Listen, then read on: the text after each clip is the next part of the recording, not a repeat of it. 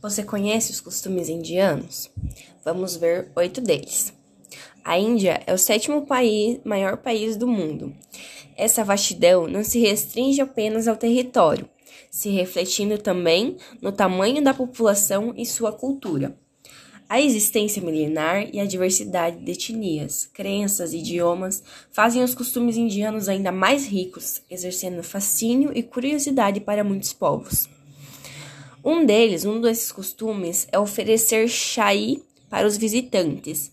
A ingestão do chá é comum para os indianos. A prática surgiu na China e foi para lá a partir de 1250 d.C em uma diversa expedição realizada pelo aventureiro Marco Polo.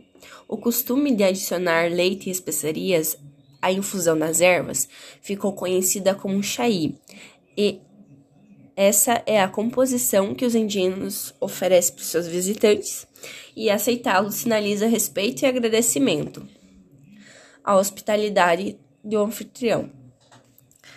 Segundo o costume, comer somente com a mão direita, Comer com as mãos é prática comum em toda a Índia, até em grandes cidades, shoppings e hotéis para estrangeiros. O uso de talheres é opcional, contudo, a prática é vista de bons olhos quando a alimentação é feita utilizando a mão direita. Terceiro, adicionar a buzina para outra finalidade. Geralmente aqui no Brasil a gente buzina ou porque alguém atravessou a nossa frente ou foi errado numa faixa. Lá não. Lá, é, os turistas consideram o trânsito um local, um local de espetáculo digno de ser assistido, porque nele encontram carros, riquixas, animais e pedestres transitando simultaneamente, sem faróis ou sinalização, mas com uma harmonia admirável e sem grandes acidentes. Ouvir buzinas é normal e frequente nas ruas. Se para o ocidente, o sinal sonoro significa advertência e repreensão. Nas capitais hindus, servem apenas para indicar o motorista que você está atrás ou ao lado dele, se ajudando, ajudando a se orientar no tráfego. É, quarto, o cumprimento com namastê. Apesar de existir dezenas de ver de, de formas de se cumprimentar na língua hindi, a saudação como bom dia, boa tarde, por favor ou até logo são raramente utilizados no cotidiano. A forma mais comum para dizer todas as expressões são namaskar ou namastê. A última bem conhecida entre os praticantes de yoga.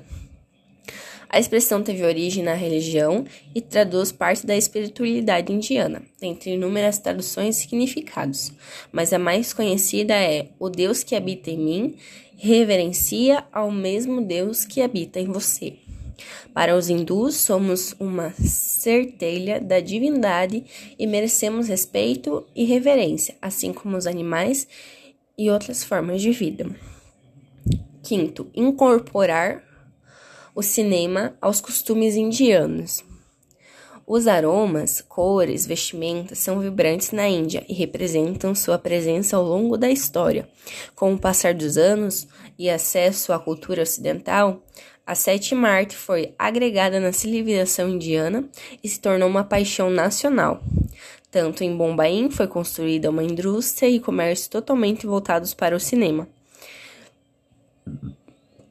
Sexto, usar saraí como sinal de matrimônio. O saré é uma vestimenta tradicional das mulheres. Não se sabe ao certo quando ela surgiu, mas em registro de sua presença na cultura indiana há pelo menos 5 mil anos. É uma longa faixa de pano que pode ser amarrada de diferentes formas e desenhos.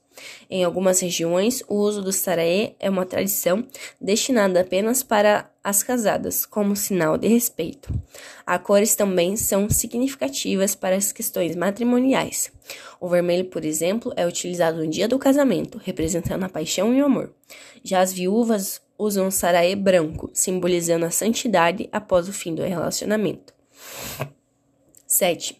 É, festejar o casamento por semanas casamento é composto por diversas etapas, com efeito mais prolongado, em semanas. Que as cerimônias judaico-cristãs são de diversos rituais até a hora da chegada do noivo no altar. Algumas durante e outros tanto após a festa, como agradecimento dos cônjuges aos deuses pela união. As práticas passam também pela preparação da noiva, que é adornada com muitas joias e pinturas de rena, pelo banho do noivo, que deve ser aromatizado com sandalo e embala, embalado por mantas, assim como acontece no Ocidente. Os convidados jogam arroz no final da celebração para desejar felicidade ao novo casal. E oito, a utilização de especiarias de forma diferenciada. A China é reconhecida. China não, a Índia é reconhecida historicamente. É, essa foi a nação que levou cor, sabor e aroma para o resto do mundo, né?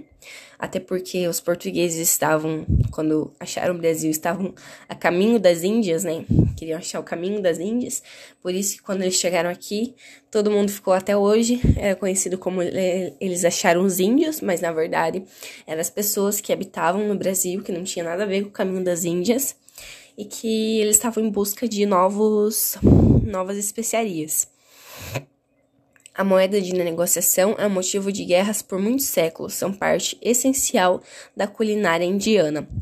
O mais utilizado para a preparação do cotidiano é o garam masala, uma mistura feita com várias especiarias secas.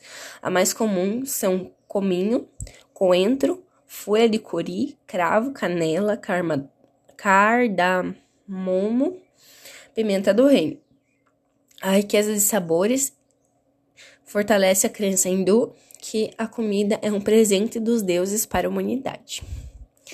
Essas foram as oito curiosidades da, da cultura indiana e espero que tenham gostado. Beijo, obrigada.